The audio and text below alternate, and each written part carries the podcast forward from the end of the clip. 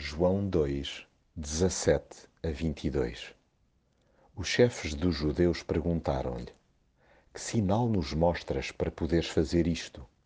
Jesus respondeu: Destruam este santuário e eu em três dias o hei de levantar. E retorquiram-lhe: Foram precisos quarenta e seis anos para construir este santuário e tu vens dizer-nos que o podes levantar em três dias? Mas o santuário de que Jesus falava era o seu próprio corpo. Por isso, quando ele ressuscitou dos mortos, os seus discípulos lembraram-se do que tinha dito e acreditaram na Sagrada Escritura e nas suas palavras. Ninguém fica indiferente perante Jesus. As suas ações acabam por colher reações distintas, tal como ocorreu a quando da sua intervenção para purificar o templo.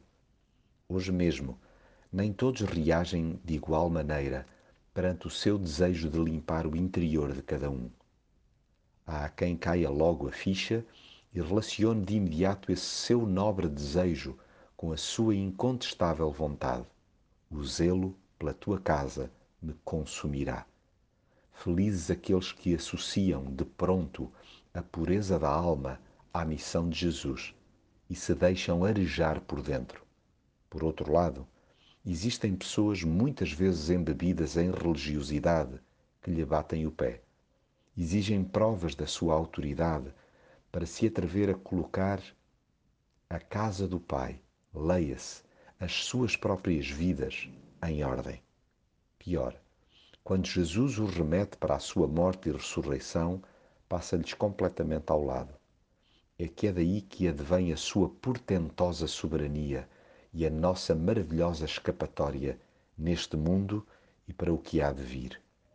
Abram-se-nos os ouvidos e, sobretudo, as mentes.